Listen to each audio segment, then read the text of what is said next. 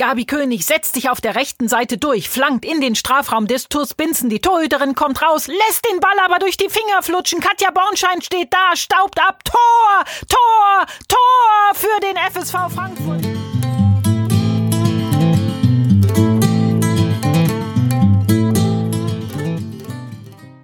Hallo und herzlich willkommen zu einer neuen Folge von Legenden verloren. Heute sind zu Gast Margret Kratz und Monika Stab. Der Titel der Folge oder beziehungsweise der Arbeitstitel der Folge ist Pionierinnen. Und ihr werdet im Laufe der Folge auch merken, warum ausgerechnet die beiden deswegen zu Gast sind. Aber als allererstes dürft ihr euch erstmal vorstellen. Monika, willst du anfangen? Gerne, ja. Vielen Dank für die Einladung. Äh, Finde ich ja ganz spannend, was ihr da macht oder was ihr 30 Jahre sozusagen äh, zurückverfolgt und äh, finde ich wirklich ganz toll. Und es zeigt ja, dass ja 50 Jahre Frauenfußball, dass doch noch mal ein bisschen viel Bewegung hineinkommt. Und äh, ich glaube, für den einen oder anderen Zuhörer ist es ja auch wichtig, was war in der Vergangenheit. Und äh, ich denke, dass ich schon so ein bisschen Teil der 50 Jahre bin, also nicht nur die 30 Jahre, habe ja schon sozusagen mit elf Jahren 1970 dann das Fußballspielen angefangen und äh, bin über die Jahre im Frauenfußball natürlich groß geworden, äh, bei der SG Braunheim im Ausland oder dann auch beim ersten FFC Frankfurt. Und äh, die letzten ja, 15 Jahre habe ich äh, bisschen mehr im Ausland verbracht, äh, bin da mehr oder weniger als Pionierin in verschiedenen Kontinenten, Asien, Afrika, Südpazifik, Südamerika oder ja, einfach äh, den Frauenfußball da versucht voranzubringen, habe für die die FIFA gearbeitet, für die UEFA arbeite ich noch immer oder für den DOSB, für den DFB, fürs Auswärtige Amt und viele NGOs, die natürlich auch gerne den Frauenfußball äh, entwickeln möchten oder in vielen Flüchtlingslagern äh, konnte ich sehr viele Projekte speziell für Mädchen und Frauen. Natürlich der Fußball, der stand da im Vordergrund und wir konnten einiges bewegen und äh, das hat mir also auch die letzten Jahre unglaublich viel Spaß gemacht. Okay. Du hast bei der Bundesliga bei der SG Braunheim gespielt, ne? Beim Start. Richtig, das Unglückliche war, muss ich gleich dazu sagen, ich konnte mich äh, beim ersten Bundesligaspiel nur mit einem Gips äh, sozusagen als Zuschauer äh, das Spiel wahrnehmen, weil ich im letzten Vorbereitungsspiel gegen Bergisch Gladbach mir einen Bänderriss zugezogen hatte und wurde freitags dann erst operiert. Sonntags war das Spiel gegen Niederkirchen, aber jemand hat mich dann Gott sei Dank vom Krankenhaus abgeholt. Ich durfte da ein paar Stunden raus und damals wurde ja noch alles eingegipst und ja, Bänderrisse etwas anders noch behandelt, als das heute der Fall ist. Und äh, ich konnte dann sozusagen das Spiel am Spielfeldrand äh, leider nur beobachten, den, sagen wir, den Einstieg Niederkirchen. Aber wir haben ja da den großen Favoriten mit 1-0 geschlagen. Ingrid Zimmermann hat ein sehr schönes Freistoßtor für die SG Braunheim damals geschossen. Gut, Margret, stell du dich doch mal bitte kurz vor. Ja, also ich äh, habe 1977, also erst mit 15 Jahren angefangen, Fußball zu spielen ähm, damals noch äh, in einer Landesklasse, weil es keine Bundesliga gab. Ähm, fünf Jahre in Weißkirchen, dann fünf Jahre beim 1. FC Kaiserslautern, aber auch nicht in der Bundesliga, sondern damals die höchste Klasse, Verbandsliga und später dann nochmal zurück im Saarland äh, 1986 als VfR Saarbrücken, der nachher zum 1. FC Saarbrücken gewechselt ist. Ja, als Trainerin habe ich ähm, sehr früh äh, mit Mädchen und jungen Mannschaften angefangen, im Jugendbereich zu trainieren. Anschließend äh, bin ich äh, dann in den Trainerjob der Erwachsenen gegangen und sofort äh, die Frauenbundesliga vom ersten FC Saarbrücken oder damals VfR Saarbrücken übernommen. Damals noch zweigeteilt und äh, bin dann auch in die erste Liga mit denen dann hochgegangen. Und äh, bin äh, zwischenzeitlich dann auch Verbandssportlehrerin geworden, die ich heute immer noch bin, im Saarischen Fußballverband, wo ich neben der Talentförderung in den U-Bereichen der Mädels auch für die Traineraus- und Fortbildung der Männer zuständig bin, bis hin zur B-Lizenz. Ja, und habe lange Jahre dann die sportliche Leitung der Eliteschule gehabt. Äh, Nebenbei habe ich auch wie Moni, nicht ganz so intensiv wie sie, aber da es ja bei mir eher der Nebenjob war für die FIFA, UEFA und auch in verschiedenen Projekten des DOSB gearbeitet. Kurze Anmerkung, DOSB, damit meinte den Deutschen Olympischen Sportbund, ne? Weil das kennen ja nicht unbedingt alle. Ich musste es vorher nachschauen. Genau, also ihr habt beide vorher schon im Prinzip Karrieren gehabt, bevor die Bundesliga angefangen habt und seid beide in Vereinen gewesen, die gutes Mittelfeld waren. Ähm, Monika hatte gerade schon angesprochen, ihr habt die TuS Niederkirchen geschlagen mit 1 zu 0. Und Margret, ihr habt gegen den FC Bayern München gespielt im ersten Spiel. Und das waren Unentschieden. Erinnerst du dich ans erste Spiel noch gegen die Bayern? Ja, natürlich. Also, aber alles im Vorfeld anders, wie es ansonsten war. B war das Spiel selbst anders als alle Spiele, die wir vorher hatten. Und auch alles, was danach kam, war anders. Von daher erinnert man sich gut. Zusätzlich kam dann auch noch was Individuelles dazu. Ich hatte damals halt das erste Tor geschossen für äh, unsere oder für eine der saarländischen Mannschaften, äh, äh, sozusagen damals der VfR Saarbrücken in der Bundesliga. Und von daher erinnert man sich dann, natürlich ganz gerne nochmal zurück. Hm. Du hast es gerade schon angesprochen, es war alles schon ganz anders. Das heißt, ähm, Ihr habt beide ja schon, also zum Beispiel Monika hat ja auch schon mal bei Oberst Schiel gespielt. Da bin ich so ein bisschen stutzig und hellhörig geworden als Hessin, weil Oberst Schiel ja ein legendärer hessischer Verein ist. Ihr habt vorher keine deutschlandweiten äh, Wettbewerbe gehabt, außer dem Pokal. Wie war das? Also wann habt ihr beide erfahren, dass die Bundesliga eingeführt wird? War das bei euch vorher ein Thema? Und auf was habt ihr euch so drauf gefreut? Was hat es für euch bedeutet, dass die Bundesliga eingeführt wird? Also Thema war es schon. Ungefähr ein Jahr vorher hat man uns gesagt, dass im Bundestag eventuell äh, beschlossen wird, dass die zweigleisige, also damals war es nicht eingleisig, zweigleisige Nord- und Süd-Bundesliga kommt. Und man hat sich natürlich darauf gefreut und auch darauf vorbereitet. Und erstmalig, also zumindest bei uns, äh, gab es Mannschaftsfotos, richtige Mannschaftsfotos. Wir bekamen Autogrammkarten. Ähm, Autogrammkarten, die gedruckt wurden, wurden natürlich dann auch irgendwo gebraucht. Ähm, die ersten Verträge wurden gemacht, auch wenn es nur eine ganz, ganz kleine, minimale finanzielle Anerkennung war. Wir bekamen eine Einkleidung vom Sportartikel, von einem der Sportartikelfirmen, von einer großen Sportartikelfirma. Erstmalig ist neben dem Trainer und Co-Trainer ein ein, ein Physiotherapeut, ein Arzt eingestellt worden oder mit zu den Spielen gefahren. Das Betreuerteam, das Staff-Team wurde einfach erweitert. Ich weiß, vom DFB gab es eine Informationsbroschüre von allen Mannschaften mit Geburtsdaten, mit Aufstellungen, mit entsprechenden Bildern. Es gab die Zeitschrift DIDA. Ich habe auch jetzt mal rausgekramt, ich habe sie auch vor mir liegen, von allen Vereinen, die damals mit dabei waren. Also es war schon was ganz Besonderes weil man einfach, zumindest war es so in Saarbrücken, absolut aus einer absoluten Amateurmannschaft, das war so, wir hatten nichts verdient, jetzt ein bisschen professioneller, ich würde so zumindest sagen, eine Semi-Professionalität erstrebt wurde. Und es war ein langer Weg dahin, aber wir haben uns riesig darauf gefreut. Und bei dir, Monika? Ja, also die deutsche Meisterschaft dürfte ich ja schon mal miterleben bei 8000 Zuschauern in Bergisch Gladbach. Natürlich war das ein anderer Motus, ja. Also für uns war es damals erstmal ganz wichtig, 1970, wir durften spielen, das war ja dann erlaubt. Und 74 kam ja die erste deutsche Meisterschaft. Also ich denke, das war schon noch ein ganz wichtiger Durchbruch, äh, dass wir dann eigentlich jedes Jahr um die deutsche Meisterschaft gespielt haben und natürlich der Pokalwettbewerb. Also das waren schon ganz wichtige äh, äh, ja, Wettbewerbe. Du hast dann damals 74 bei Oberst Chi gespielt, ne?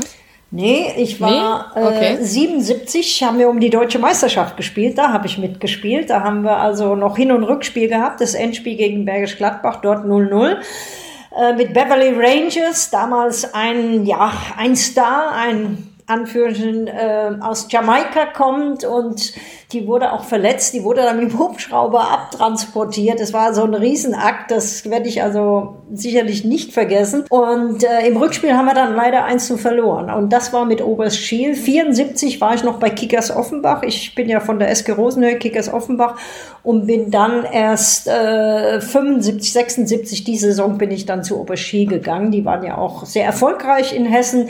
Fertig Stank war ja da jahrelang Trainer, der leider nicht mehr unter uns weilt. Und äh, wir hatten dann also schon mit der deutschen Meisterschaft schon also ein riesen, ja, wir hatten 5000 Zuschauer in Frankfurt. Wir mussten noch eine extra Tribüne aufstellen so eine Stahltribüne, weil einfach in der Sandhöfer Wiesen ist ja ein ganz kleiner Platz äh, in Frankfurt bei der Uni. Und äh, da haben wir also alles Mögliche rausgeholt. Ich war dann abends auch im Sportstudio. Also das war schon äh, eine richtig tolle Sache. Und ich denke, die Entwicklung, wie sich dann der Frauenfußball, ich sage jetzt mal von ja, 74 bis 90 entwickelt hat, äh, mit der 89, mit der Europameisterschaft, die war ja nochmal ganz prägend auch, dass dass sich dann einfach der DFB auch äh, von der Liga nicht mehr äh, ja, verschließen konnte. Und natürlich, wie eben schon Margret sagte, wir haben uns alle gefreut auf diese erste Saison.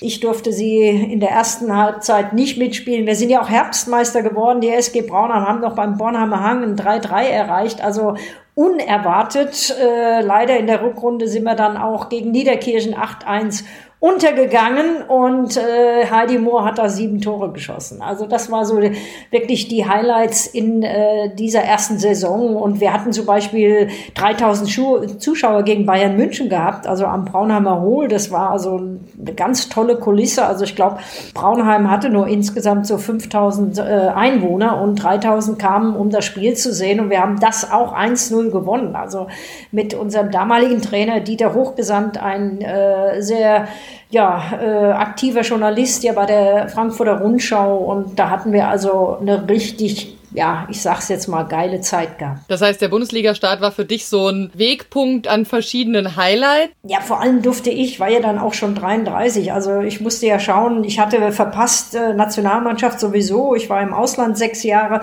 habe dabei äh, Paris Saint-Germain, äh, Queens Park Ranger und Southampton gespielt, kam dann also zurück 84. Da war ich schon ja in etwas äh, sozusagen Alter über 30. Habe dann noch mal kurz Hessen-Auswahl gespielt, aber das war Spaß.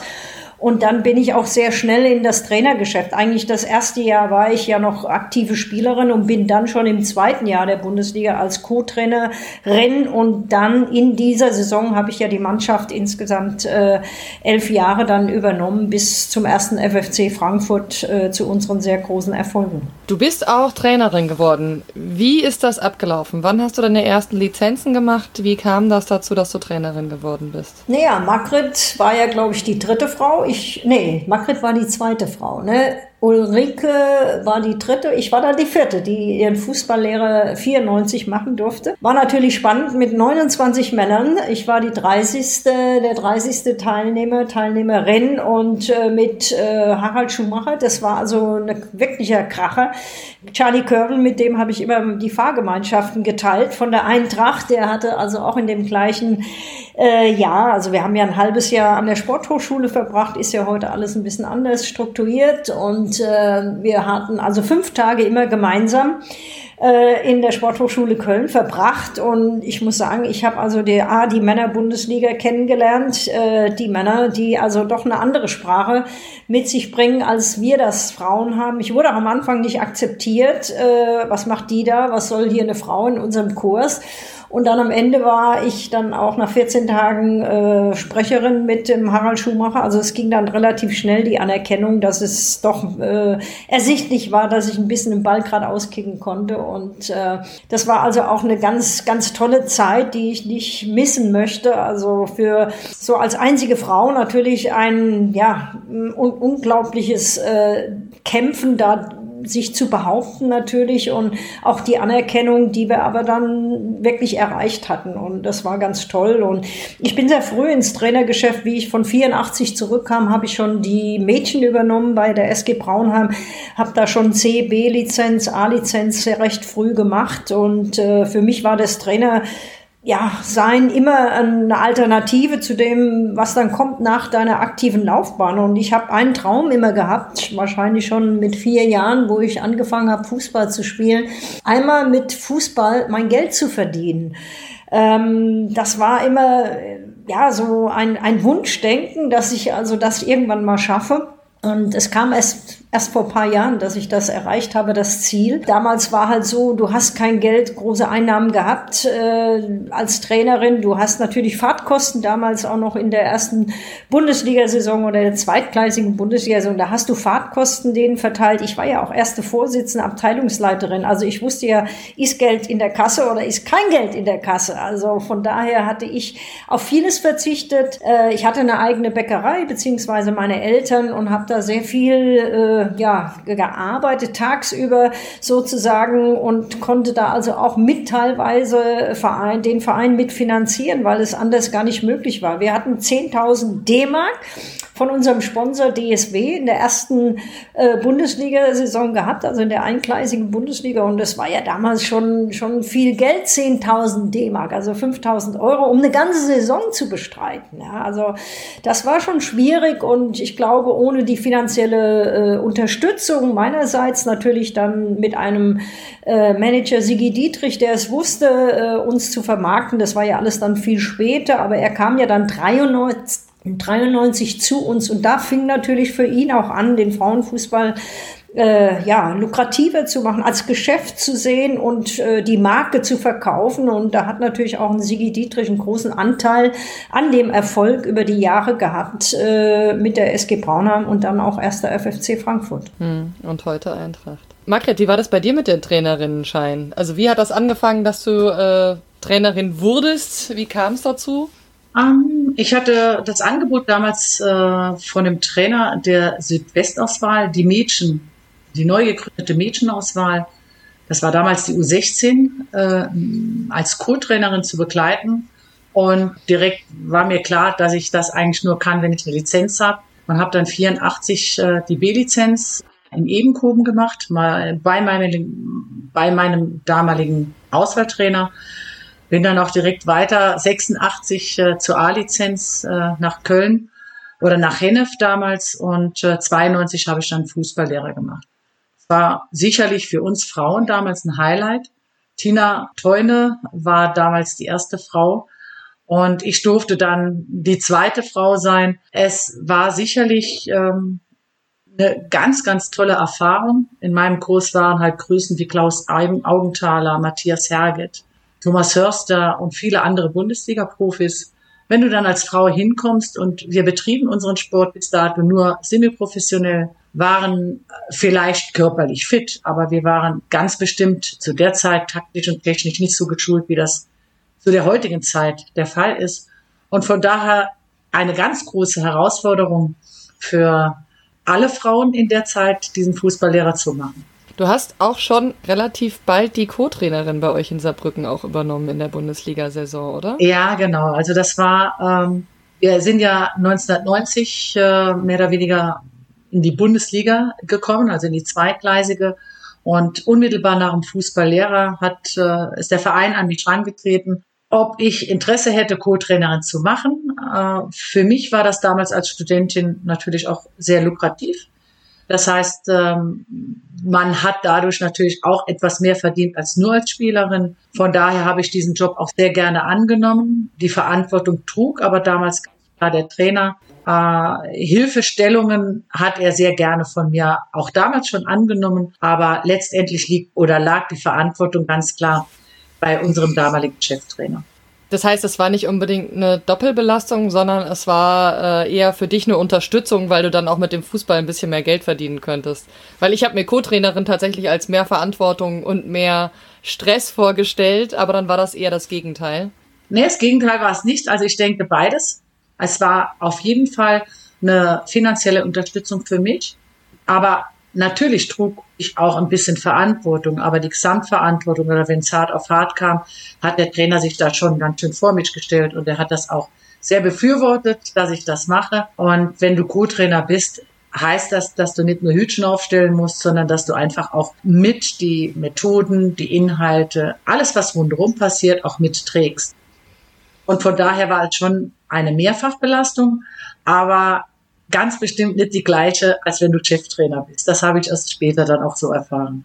Hm. Jetzt ganz kurz, weil Monika hatte ja schon die Geschichte vom, von Braunheim beziehungsweise FFC und jetzt Eintracht angesprochen. Also so diesen Weg von äh, eben der SG Braunheim zum FFC und dann den Einstieg von Sigi Dietrich. Wie war das beim VfR Saarbrücken? Weil ich weiß, um ehrlich zu sein, nur VfR Saarbrücken und irgendwie war es dann der erste FC Saarbrücken. Wie kam das? Genau, also es gab, da kann ich mich noch so ganz dunkel dran erinnern. Es gab eine Mitgliederversammlung. VfR Saarbrücken ist eher ein kleiner Verein in Saarbrücken. Bei oder während dieser Mitgliederversammlung waren A, fast alle Mitglieder anwesend und es sollte darüber abgestimmt werden, ob der Verein es tatsächlich schafft, die eingleisige Bundesliga, äh, sofern wir dies schaffen sollten, ne, zu stemmen. Und ich es klingt mir wirklich tatsächlich jetzt noch im Ohr. Also unsere ganze Mannschaft war da, alle Mitglieder waren da, viele der älteren Herren, die den Verein schon 50 Jahre unterstützten, waren da. Und einer der älteren Herren, der auch, dessen Wort auch eine ganz große Macht äh, oben vom VfR hatte, der stand auf und sagte nur, Mädels, seid mir nicht böse, aber dieser Schuh ist zu groß für uns. Und dann haben viele applaudiert und wahrscheinlich, so glaube ich zumindest, hat er auch recht gehabt. Und das war aber ein Zeichen, Signal für unseren damaligen Präsidenten oder Abteilungsleiter Friedrich Neufang, Initiative zu ergreifen und einen Großverein zu gehen. Und der Großverein, der hat uns direkt aufgenommen und hat alles in die Wege geleitet. Unser Brücken ist jetzt, hat jetzt eher so eine wechselhafte Geschichte dann gehabt, so als Braunheim dann berühmter geworden ist unterm FFC und dann die erfolgreiche Phase hatte, ist Saarbrücken dann eher zur Aufzugmannschaft geworden, oder? Ja, das ist richtig. Also wir waren ähm, ganz am Anfang der Bundesliga immer vorne mit dabei, also in der zweigleisigen, immer vorne mit dabei. Ähm, die Tabellen waren meistens so, dass wir Dritter oder Vierter waren, es immer ganz knapp verpasst haben, in die Endrunde zu kommen. In die Endrunde kamen immer nur zwei. Also erster und zweite spielte über Kreuz dann die deutsche Meisterschaft aus. Nachher haben wir es dann tatsächlich geschafft, wie auch immer, den Direktaufstieg. Das Direktaufstieg konntest du nur, wenn du unter den ersten vier in Gruppe Nord oder Süd warst. Und als fünf und sechs musstest du quali oder fünf bis acht eine Qualifikationsrunde spielen, weil dann nochmal jeweils zwei oder vier insgesamt hochkamen. Aber wir haben den Direktaufstieg geschafft und waren dann ein Jahr in der ersten Liga auch noch ziemlich weit oben. Ich weiß, dass wir ähm, ziemlich lange oben mitgespielt haben, ähm, erst in der Rückrunde ein bisschen abgefallen sind und erst ab der zweiten Saison in der ersten Liga haben wir uns dann irgendwann im Mittelfeld oder sogar im unteren Drittel äh, nach der Saison erst wieder gefunden. Und das ging, glaube ich, auch fünf Jahre so.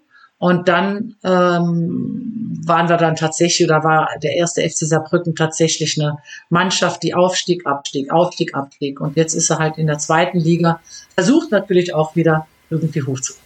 Bevor wir jetzt irgendwie auch so ein bisschen mehr in die Zukunft gehen, würde mich ja noch interessieren, wer eure Lieblingsgegnerinnen waren in der ersten Bundesliga. Also in, am Anfang der Bundesliga 1990 in der Zweigleisigkeit.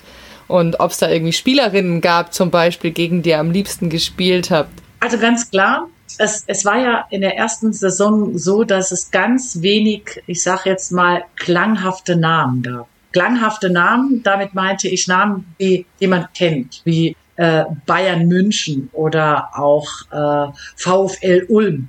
Da hast du nur VfR Saarbrücken, TuS Binsen, Klinge Seckach, äh, Bad Neuenahr, Niederkirchen, Braunheim, Sindelfingen. Also alles Mannschaften, die aus kleineren Orten oder zumindest nicht aus großen Bundesligamannschaften oder Zweitligamannschaften entstanden, also äh, Vereinen kamen. Und äh, von daher war für mich ganz klar, Bayern München war zuerst der ganz große äh, private äh, äh, Favorit. Ich wollte, ich wollte gerne gegen Bayern spielen. Das hat äh, mir damals viel gegeben. Das war dann auch unser erstes Spiel. Und ich ähm, habe jetzt nicht unbedingt eine Spielerin in der ersten Saison gehabt, gegen die man gerne gespielt hat. Aber ab der zweiten Saison war es eigentlich immer Niederkirchen. A, Niederkirchen war für uns Saarbrücken äh, eine ähm, eine, äh, ein direkter Konkurrent, weil es die Nachbarn waren. Ne? Und äh, zum Zweiten, weil Heidi Mohr spielte. Heidi galt für mich zumindest zu der Zeit als beste Spielerin in der Bundesliga. Das wurde mir aber erst während der ersten Saison bewusst und äh, es war immer eine Herausforderung für mich, mich mit den Besten zu messen. Und deswegen würde ich sagen, ab der zweiten Saison Heidi Mohr und TuS Niederkirchen. Okay. Wusstet ihr denn da schon, was, also, was in der Bundesliga auf euch zukommt? Also wusstest du schon, ja, wenn die und die Mannschaft kommt, das erwartet uns oder habt ihr euch eher auf euch selbst fokussiert beim Training? Ab der zweiten Saison konnte man es ungefähr wissen. In der ersten überhaupt nicht. Also wir waren, ich weiß, wir haben das erste Spiel gegen Bayern 1-1 gespielt. Das zweite Spiel haben wir äh, gegen Bad Neuenahr gewonnen. Wir haben das dritte Spiel gegen Binsen gewonnen. Das vierte Spiel äh, kam dann TuS Niederkirchen. Wir dachten, das geht jetzt so weiter. Und dann haben wir mal schöne 6-1 Glatte gekriegt. Äh, und Heidi hatte halt tatsächlich vier Tore gemacht. Wir haben die nicht stoppen können. Und äh, also so ging das dann weiter. Du hast überhaupt nicht gewusst, wo du stehst. Du konntest ungefähr erahnen, weil wir ja auch Ländervergleiche hatten, ne, Saarauswahl gegen die Südwestauswahl. Aber das war auch nicht das Gleiche, weil ja jede Bundesligamannschaft sich verstärkt hat. Zum Beispiel plus Niederkirchen. Heidi kommt ja nicht aus dem Südwesten, sondern aus dem Badischen. Das heißt, Heidi ist dann von Baden nach Niederkirchen gewechselt und schon war die Vorankündigung oder so, wie man die Mannschaft eingeschätzt hat, ganz anders. Mhm. Also wir wussten nichts über die Gegner. Wie war das bei euch, Monika? Ich meine, die Gemeinsamkeit scheint ja zu sein, dass ihr beide von Heidi Mohr ziemlich viele Tore gefangen habt. Ja, aber bei uns war es ja ein bisschen anders in Hessen. Wir waren ja nicht die Nummer eins. Ne? Man muss ja sagen, der FSV Frankfurt war damals absolut dominierend und auch in der Oberliga. Äh, wir kamen zwar immer so sportlich immer mehr ran. Unser Trainer sagte einmal, Dieter hochgesandt äh, zu uns, die erste Gans äh, wird die letzte, äh, die letzte Gans wird irgendwann die erste Gans einholen. Also die erste Gans war damals der FSV Frankfurt und wir sind ja über die Aufstiegsrunde gekommen.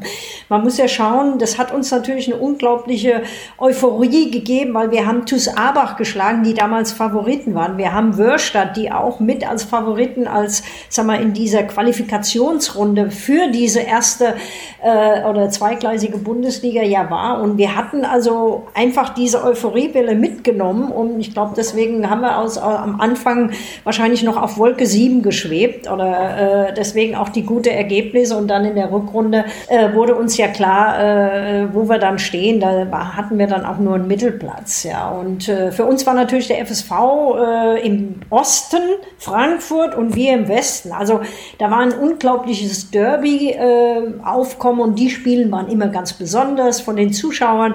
Monika Koch-Emsermann, sicher auch eine Legende im, im Frauenfußball, jahrelang Trainerin bei FSV Frankfurt und so erfolgreich, ja. Und Rike Kuckuck, die hatten ja viele Nationalspielerinnen schon gehabt, ja.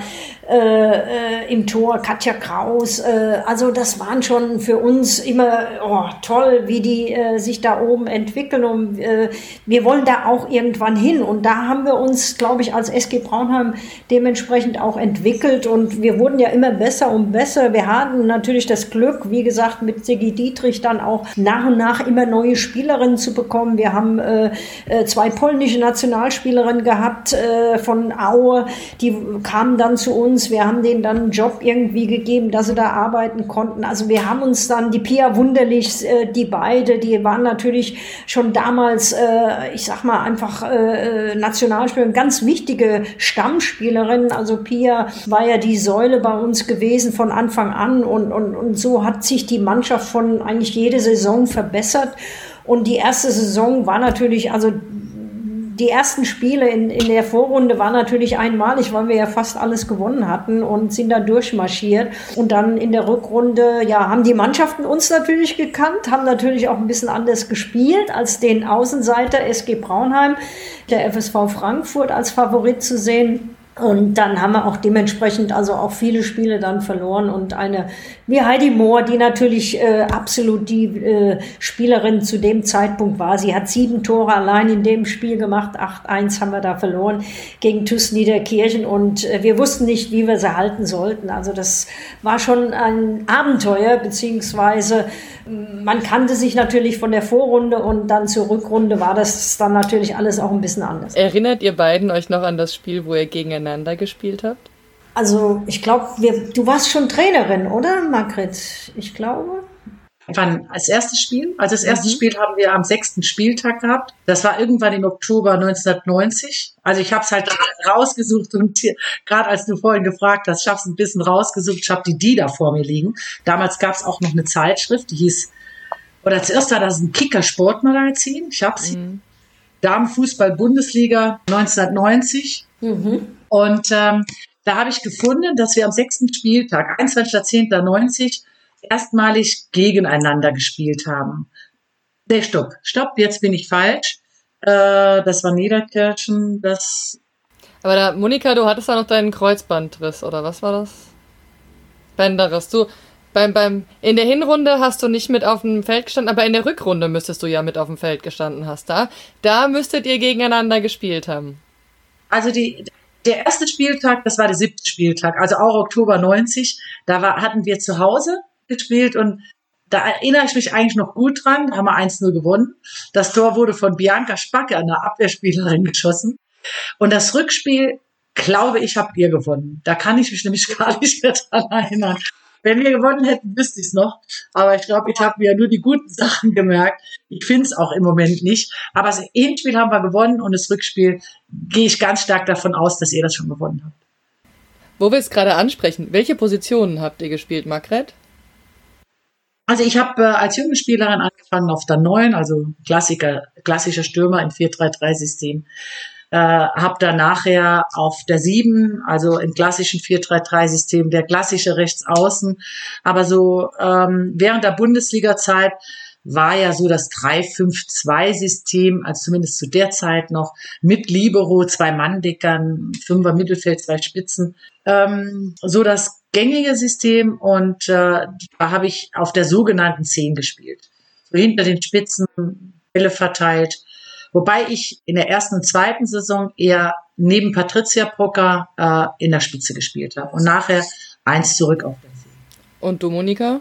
Ja, ich hatte immer die Nummer 10. Für mich war ein ganz großes Vorbild Anne Drabant, die ja jahrelang bei Bergisch Gladbach als Spielerin, als Trainerin einfach äh, ja für mich absolutes Vorbild im Frauenfußball war zu der, der damaligen Zeit und äh, die Zehn halt äh, bisschen der Stratege, mal links, mal rechts und natürlich dann auch immer sehr stark mit äh, Flanken, Kopfballtore habe ich, glaube ich, einige gemacht. Also ich hatte dann wenig Angst und ich glaube, meine Stärke war dann mehr das läuferische, äh, 90 Minuten zu marschieren und ja, immer wieder Rückwärtsgang einschalten und äh, da auszuhelfen, wo es auszuhelfen war und natürlich auch die Offensive anzukurbeln. Also ich war da ja, Klassiker 10 oder im Mittelfeld halt mehr derjenige, der die Bälle verteilt hat.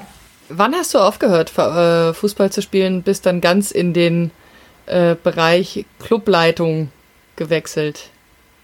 Ja, das war dann mit 33. Also ich habe die Saison, wie gesagt, äh, die hatte ich da noch äh, zu Ende gespielt und, und war dann schon der Saison drauf dann eigentlich schon Co-Trainerin. Ja, und, und während dieser Saison lief es dann nicht so gut äh, bei dem Haupttrainer und der wurde dann mehr oder weniger zur Halbzeit äh, Dezember, Januar entlassen oder musste gehen und dann hatte ich äh, sozusagen das Ruder dann da schon übernommen als Trainerin und dann habe ich immer noch ein bisschen... Du warst keine Spielertrainerin? Nein, nein, ich war nie Spielertrainerin. Ah, okay. Ich habe in der vierten gespielt, in der dritten gespielt, in der zweiten habe ich dann oft noch gespielt, also da äh, konnte ich mich noch austoben, aber in der ersten Bundesliga hatte ich also wirklich ja eigentlich nur die Rück Rückrunde äh, zu dem Bundesliga-Start und dann bin ich dann gleich auf die Bank gewechselt. Und bei dir ging es dann mit dem FFC, also erst Braunheim 99 Seite zum FFC geworden, ne? Ja. Und ähm, dann kam die Hochzeit vom FFC Frankfurt. Ich weiß, da kam so der Wechsel, dass der FSV Frankfurt nicht mehr die Nummer 1 war. Da ist Jürgen Ströter gegangen, Anuschka Bernhard hat kurz übernommen. Die hat übrigens am Anfang mal gesagt, die Derbys gegen Braunheim waren so lang gut, solange klar war, dass der FSV Frankfurt gewonnen hat. ja, das äh, war aber. Und, und, die war ja auch Spielertrainerin. Ja, ja. Wer hat beim FSV dann um die 2000 genau. darum. Und das war dann aber, da warst du dann Trainerin beim ja, FFC. Ja, ja, ja. Und das war dann das, wo ihr die Pokale angefangen habt einzufangen. Ja, also unser Erfolg fing schon ein bisschen früher an. Wir hatten schon äh, 95, 96 haben wir schon um die deutsche Meisterschaft gegen TSV Siegen dann gespielt. Das ging also eigentlich so jedes Jahr, muss man sagen, haben wir uns äh, rangmäßig verbessert und haben dann diese Playoffs, was die Margret vorhin sagte, mitgespielt. Dann haben wir gegen Brauweiler sozusagen gewonnen und, und waren dann im Endspiel gegen den TSV Siegen. Das war dann auch kurz bevor dann die eingleisige Bundesliga ja dann kam. Ähm, wir mussten uns trennen von der SG Braunheim, weil einfach die Voraussetzungen auf einer Bank ohne ja, Tribüne, ohne äh, Schutz, die Sponsoren sich natürlich jetzt nicht unbedingt so wohl gefühlt haben. Und Sigi Dietrich war ja sehr bestrebt, den Frauenfußball äh, professioneller in dieser Hinsicht zu machen. Marketing, Vermarktung. Da konnten wir also auf unserem kleinen Gelände, Margret, äh, denke, kennt noch die SG Braunheim, war ja doch ein, äh, ein kleiner Sportplatz. Eine Wiese drumherum und nicht allzu viel, ein kleines Clubhaus. Und da mussten wir immer uns die Sponsoren versorgen. Und wir wollten uns dann trennen, was aber dann auch nicht so einfach war. Die SG Braunheim wusste, wenn wir also jetzt äh, uns neu äh, als Verein gründen wollen, sie ja die Genehmigung erteilen müssen. Und wir mussten sehr viel zahlen an die ganzen Erfolge. Wir waren ja dann äh, sozusagen 99 erstmal im Pokal, äh, 99, 2000, 2001, Jahre lang, also es war wie so eine Ehe, so eine Scheidung, die dann davon profitiert haben, dass wir so viel Erfolg hatten und so und so viel Prozent, was wir eingenommen haben, hat die SG Braunheim dann noch verdient an, an uns. Aber nach drei Jahren waren wir dann endlich geschieden oder alles war dann sozusagen auch für uns in der Kasse, weil wir haben uns jahrelang für den Frauenfußball ja eingesetzt und irgendwo nicht eingesehen, dass die Einnahmen, die sollten dann immer zu den Männern gehen. Und da war eigentlich dann der Punkt erreicht, wo wir gesagt haben, jetzt müssen wir uns verselbstständigen. Wir können das uns nicht länger gefallen lassen. Und, und so wurden wir dann, ja, der erste FFC Frankfurt schon eigentlich August 98 wurde er gegründet und Januar 99 dann offiziell als Namen äh, sozusagen übertragen, weil wir durften ja auch in der Bundesliga bleiben und hatten dann ja Riesenerfolge mit allem, ja, was dazugehört. Und äh, wir waren für uns selbst verantwortlich. Wir waren fünf Frauen im Vorstand, war ja auch erste Vorsitzende und Trainerin, sportliche Leiterin, habe mich da um mehr oder weniger alles gekümmert. Und äh, das war einfach toll, dass wir jetzt das alles für uns hatten, was an Einnahmen kam und wir uns ja jedes Jahr verbessern konnten, auch Nationalspielerinnen holen, wie damals Doris Fitschen. Das war natürlich schon äh, ja, äh, einen Riesennamen oder auch Birgit Brenz dann vom FSV Frankfurt abzuwerben. Ich meine, der FSV Frankfurt, da ging es dann schon so ein bisschen langsam bergab, weil einfach der Verein auch nicht dahinter stand. Und das ist ja auch immer entscheidend, dass der Verein hinter dem Frauenfußball steht und sie konnten teilweise nicht trainieren, hatten also ganz große Probleme gehabt und dann irgendwann wurde ja leider der FSV Frankfurt als äh, Frauenteam auch aufgelöst. 2006. Hm, ja. Und wie war das bei dir, Margret? Du hast ähm, 1995 den Cheftrainerinnenposten übernommen? Ja, genau. Bis ähm, 94, 95, also Saison 94, 95 war ich halt Spielerin und Co-Trainerin und äh, bin dann halt auch direkt äh, ohne Pause sozusagen ähm, 95, 96 Cheftrainerin geworden. Es hat lange gedauert, bis ich mich dann wirklich dazu entschieden oder entschlossen habe. Ich wollte es eigentlich tun, weil ich ein bisschen Abstand von der Mannschaft gebraucht hätte, von Spielerin direkt zu Trainerin. Äh, würde ich jetzt grundsätzlich mal jedem raten, es nicht zu tun, aber ich habe es dann doch selbst gemacht. Aber ähm, ich habe es wirklich erst so eine Woche vor dem ersten Bundesligaspiel gemacht und ähm, hatte so auch kaum Zeit, die Mannschaft zumindest so vorzubereiten, wie ich es ganz gerne gehabt hätte, meine Philosophie, meinen Stempel auszudrücken, was ich aber dann schon so nachher ab der Winterpause machen konnte. Ich war dann auch äh, über fünf Jahre hm, dort Trainerin und äh, muss auch dazu sagen, dass es eine wunderschöne Zeit war. Wir sind ja dann, wie gesagt, vom VfR Saarbrücken zum FC Saarbrücken. Ich war dann auch bei allen Vertragsgesprächen äh, von VfR zu FC Saarbrücken integriert worden. Man hat mir direkt unheimlich viel Verantwortung als Trainer übertragen, was mich natürlich auch selbst nochmal ein Stück selbstsicherer gemacht hat, ein Stück selbstbewusster gemacht hat.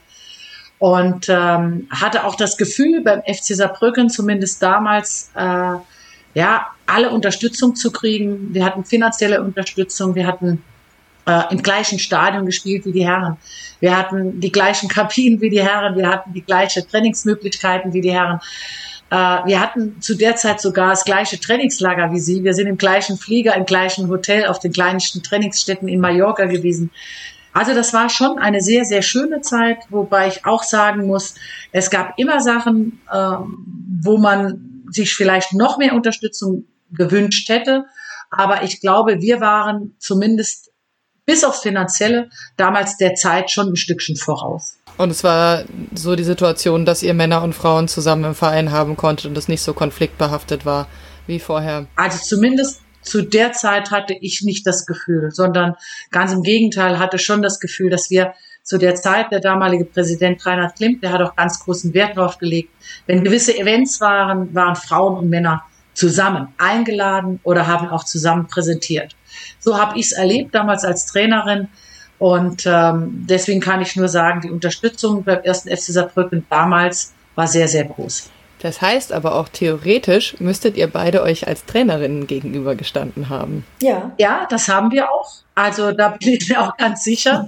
Allerdings war das dann schon eine Zeit, äh, wo Monika mit ihrer Mannschaft sehr, sehr erfolgreich war und ich im Grunde genommen mit meiner Mannschaft im Aufbau. Ähm, die Mannschaft ist ein Jahr vorher in der zweigleisigen Bundesliga ähm, ja schon ein bisschen abgerutscht. Wir hatten äh, dann die eingleisige Bundesliga und hatten gleich im ersten Jahr das allererste Spiel gegen FSV Frankfurt und mein erstes Spiel als Trainerin hatte ich direkt 10-1 verloren. Ich vergesse das nie in meinem Leben. Ich hatte die Mannschaft eine Woche vor Trainings, vor, vor Bundesliga-Beginn übernommen ich hätte im Erdbogen versinken können.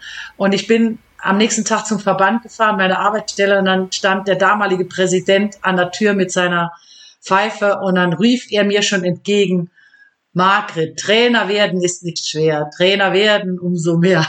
Und ich hätte mich am liebsten irgendwo versteckt und wäre keinen Schritt weitergegangen. Also das war der Anfang meiner Karriere, aber ich wusste, das ist jetzt eine Herausforderung für mich und es wird nur oder es kann nur besser werden. Und siehe da, am Ende der Saison hatten wir den Direktaufstieg geschafft. Wir waren unter den ersten vier und sind dann so direkt in die Bundesliga aufgestiegen. Was auch natürlich für mich als Trainerin ein Riesenhighlight damals war. Wo man auch sagen kann, 95, als du Trainerin geworden bist, hat der FSV, glaube ich, sogar das Triple geschafft oder so. Also wirklich alle Titel, die es gab, abgeräumt. Das heißt, ihr habt auch gegen den FSV in Höchstform so verloren. Genau. Monika, erinnerst du dich noch dran gegen Spiele, äh, an Spiele gegen Saarbrücken?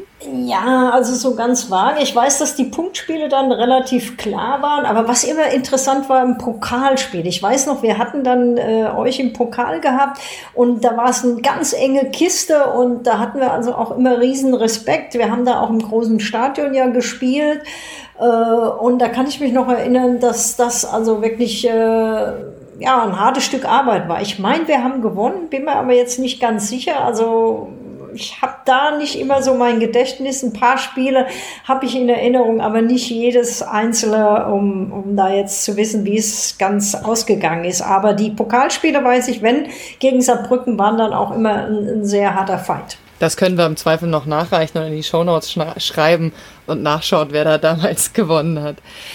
Ähm, Margret, du bist dann äh, Verbandstrainerin geworden. Ja, das lief eigentlich schon parallel. Ich ähm, bin eigentlich Verbandstrainerin seit äh, 89 oder äh, 89 schon als ganz, ganz junge Spielerin äh, bin ich SFV-Trainerin gewesen, habe in einem Projekt mitgearbeitet über drei Jahre und bin dann erst Verbandssportlehrerin geworden und ähm, war Verbandssportlehrerin schon zu der Zeit, als ich Bundesliga-Trainer wurde, weil ich mir auch dann die Genehmigung auf Nebentätigkeit attestieren lassen musste, was heute ja gar nicht mehr möglich wäre. Ne? Wenn du Trainerin der ersten oder zweiten, äh, der ersten Liga bist, kannst du nicht noch einen Job nebenbei äh, machen. Aber damals war es möglich. Wir haben drei bis viermal die Woche trainiert. Und für mich war das natürlich ein Riesenaufwand, aber es hat mir also von den fünf Jahren als Cheftrainerin vier Jahre Riesenspaß gemacht und äh, das hat auch mich in meiner Persönlichkeit unheimlich gestärkt. Ich bin selbstsicherer, selbstbewusster geworden, habe äh, mit der Mannschaft unheimlich viel Spaß gehabt, habe auch, glaube ich zumindest, die Mannschaft und einzelne Spielerinnen weiterentwickeln können. Äh, und im letzten Jahr war es dann doch so, dass ich irgendwo gemerkt habe, viermal die Woche Training plus einmal die Woche aus, aus oder zweimal die Woche Auswahltraining. Wenn kein Vereinstraining war, war Auswahltraining. Wenn keine Vereinsspiele waren, waren Auswahlspiele, so dass ich eigentlich kaum Freizeit hatte. Und da habe ich irgendwann für mich entschieden, jetzt muss ich irgendwo die Handbremse ziehen. Es war eine schöne Zeit, aber äh, es war dann auch mein eigener Wunsch, dem Verein das mitzuteilen, dass ich ähm, äh, ein halbes Jahr später, also im Februar, habe ich es mitgeteilt, in der Sommerpause dann aufhören. Was hast du danach gemacht? Ja, da war ich halt äh, in Anführungsstriche nur Verbandstrainerin, aber ich hatte ja meinen Fulltime-Job schon vorher gehabt. Ich hatte dann einfach auch mal mehrere Abende und mehrere Wochenenden für mich. Ich bin nicht mehr zum Sportplatz gegangen, fast zwei Jahre weder eine Trainingseinheit zugeguckt noch äh, ein Fußballspiel geguckt. Das konnte ich nicht mehr. Dafür war ich ja viel zu eng mit diesem Verein immer noch verbändelt. Ich habe 20 Jahre entweder unten auf dem Rasen gestanden oder äh, als Trainerin auf der Bank gesessen. Und von daher war das schon sehr schwer. Die Trainingseinheiten selbst, die habe ich nicht mehr vermisst oder nicht mehr stark vermisst. Damit konnte ich sehr gut umgehen, aber die Spiele sonntags, das Kribbeln ging samstags schon los. Und sonntags, wenn die Spiele dann waren, dann war ich schon immer noch so im ersten Jahr sehr nervös und habe mitgefiebert.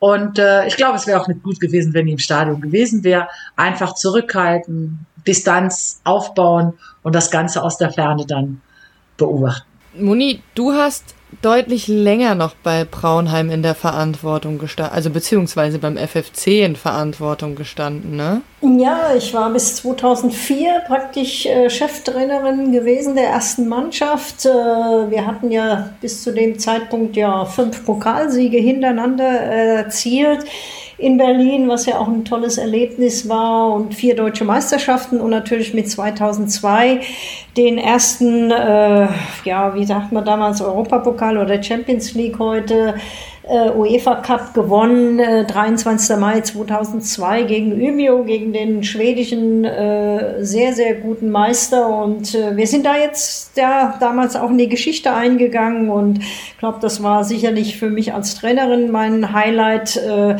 da die Treppe noch hochzugehen im damaligen Waldstadion, äh, konnten wir dann den Pokal entgegennehmen und ähm, das war natürlich schon äh, eine tolle Sache, dass im Prinzip diese jahrelange, äh, ich sage jetzt mal nicht das Finanzielle, das lassen wir nochmal außen vor, aber was eben schon Margret sagte, also für mich hat mein Arbeitstag morgens um fünf angefangen und abends äh, um elf äh, bin ich dann also ins Bett gefallen. Also ich hatte auch meinen Fulltime-Job als äh, meine Bäckerei mehr oder weniger zu führen. Morgens um sechs ging da die Tür auf und abends um sechs ging die Tür äh, zu und dann bin ich äh, nach Frankfurt gefahren von Dietzenbach, wo die Bäckerei war, bin ich also dann über die Autobahn gedüst. Halb sieben hatten wir immer Training und das fünfmal in der Woche.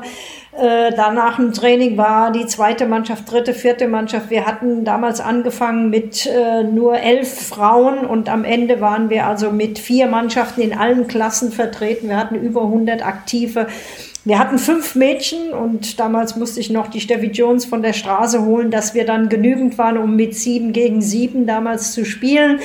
In der Zeit äh, gab es noch kein Großfeld, auch keine Jugendmannschaften, aber wir konnten dann sieben gegen sieben auch in den Jugendbereich spielen und am Ende hatten wir 160 Mädchen. Wir hatten sechs Mannschaften äh, beim ersten FFC Frankfurt und ich habe dann 2004 meine Trainerkarriere aufgegeben, weil es einfach auch zu viel war. Es war natürlich auch äh, sicher nach elf Jahren auch der Zeitpunkt gekommen und äh, ich wurde dann sportlicher Leiter, war ja immer noch Vorsitzender, also ich hatte ja immer noch den Verein geführt, so ganz nebenbei und äh, wir hatten dann also auch einen Trainer, der Herr Tritschok, der dann das Amt dann übernommen hatte und äh, ich dann nur noch die sportliche Leitung hatte, also für den Bereich zuständig war. Und bis 2006 äh, dann kam für mich also der Schritt, äh, doch noch etwas anderes zu machen, die Entwicklung für gerade was Margret sagt, die junge Spielerin herauszubringen. Wir hatten natürlich auch mit Birgit Brenz, mit Renate Lingua, Steffi Jones, äh, sicher auch die Wunderlichs. Wir hatten dann auch den Zeitpunkt, wo natürlich die neue Generation äh, kommen musste, weil irgendwann die natürlich auch nicht mehr weiter spielen konnten und auch die Erfolge so nicht beigehalten werden konnten von der Seite her. Und äh, wir wollten also einen Umbau natürlich durchführen, was immer sehr schwierig ist, wenn man ganz oben ist, wenn man natürlich viel erreicht hat, um auch mal ein Jahr kürzer zu treten, mehr die Jugend äh, mit einzubinden. Das macht der Herr Sigi Dietrich seit zwei Jahren. Er setzt jetzt auf die Jugend, äh, was natürlich irgendwann auch äh, wichtig ist innerhalb des Vereines. Ich denke, Margret hat ja da auch Riesenarbeit geleistet mit äh, Jennifer Marujan, äh, Nadine Kessler oder Wisch hieß sie, ne? Die andere war doch auch bei dir in Saarbrücken, Wisch, oder wie hieß die dritte? Äh, Lena Lattwein, Josephine Henning. Genau, also das sind Selina Wagner. Das sind ja alles äh, Namen, wo ich sag jetzt mal durch die Hände von Margret gegangen sind in der Jugendzeit und und heute ganz riesen Fußballerinnen sind, äh, denke ich, dass die Jugend einfach ja, das dazugehört, auch eine Entwicklung durchzuführen und äh, das war für mich dann auch der Punkt äh, 2006, Ende 2006, wo ich gemerkt habe, man ist so am Ende der Entwicklung, einer gewissen Entwicklung, die wir ja jahrelang, also 23 Jahre oder 22 Jahre, dass äh, ich den Verein mitgeführt habe und das Baby dann laufen konnte, das Baby ja, einfach erwachsen war. Und da kam dann auch der Schritt von mir zu sagen, ich muss jetzt, glaube ich, doch noch mal was anderes machen, eine Herausforderung suchen. Und die habe ich dann ja mit äh, dem Job als sozusagen Entwicklungshelferin oder Nationaltrainerin von Bahrain am 1. Januar 2007 die äh, Mannschaft da in Bahrain beziehungsweise aufgebaut, eine Nationalmannschaft gegründet und das Gleiche habe ich dann in Pakistan oder in mehreren anderen äh, Ländern gemacht. Also praktisch äh, Entwicklungshilfe von ganz von unten mit der FIFA natürlich, die da sehr unterstützend war. Zu dem Zeitpunkt auch äh, sehr viele Instruktor, so nennen wir uns ja dann. Also dass ich dann die Trainerseite teilweise auch äh, gewechselt habe, dass ich dann zur nächsten als Ausbilder äh, mehr oder weniger viele Trainer und Lehrerinnen ausgebildet habe in dem Bereich Frauen, Mädchenfußball. Und äh, das war natürlich auch dann eine unglaubliche Erfahrung, die mich dann ja bis heute in 80 Ländern hat reisen lassen oder dürfen oder können, um äh, da ein bisschen den Frauenfußball auch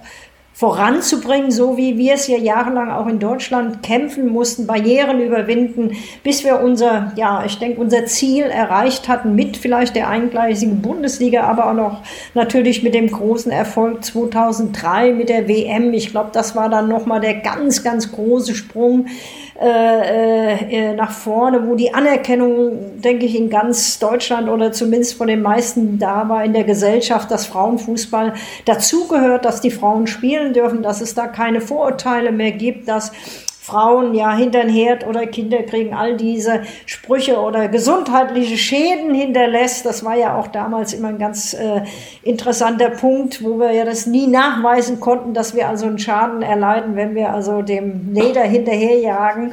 Und das, denke ich, war also auch nochmal für mich eine ganz wichtige Erfahrung, äh, diese Pionierarbeit weiterzutragen, diese Pionierarbeit als Trainerin oder als Spielerin oder ja auch dann als Ausbilder, äh, das in anderen Ländern und, und, durchzuführen. Und ich bin jetzt gerade von Gambia zurückgekommen, war da jetzt zwei Jahre in Afrika.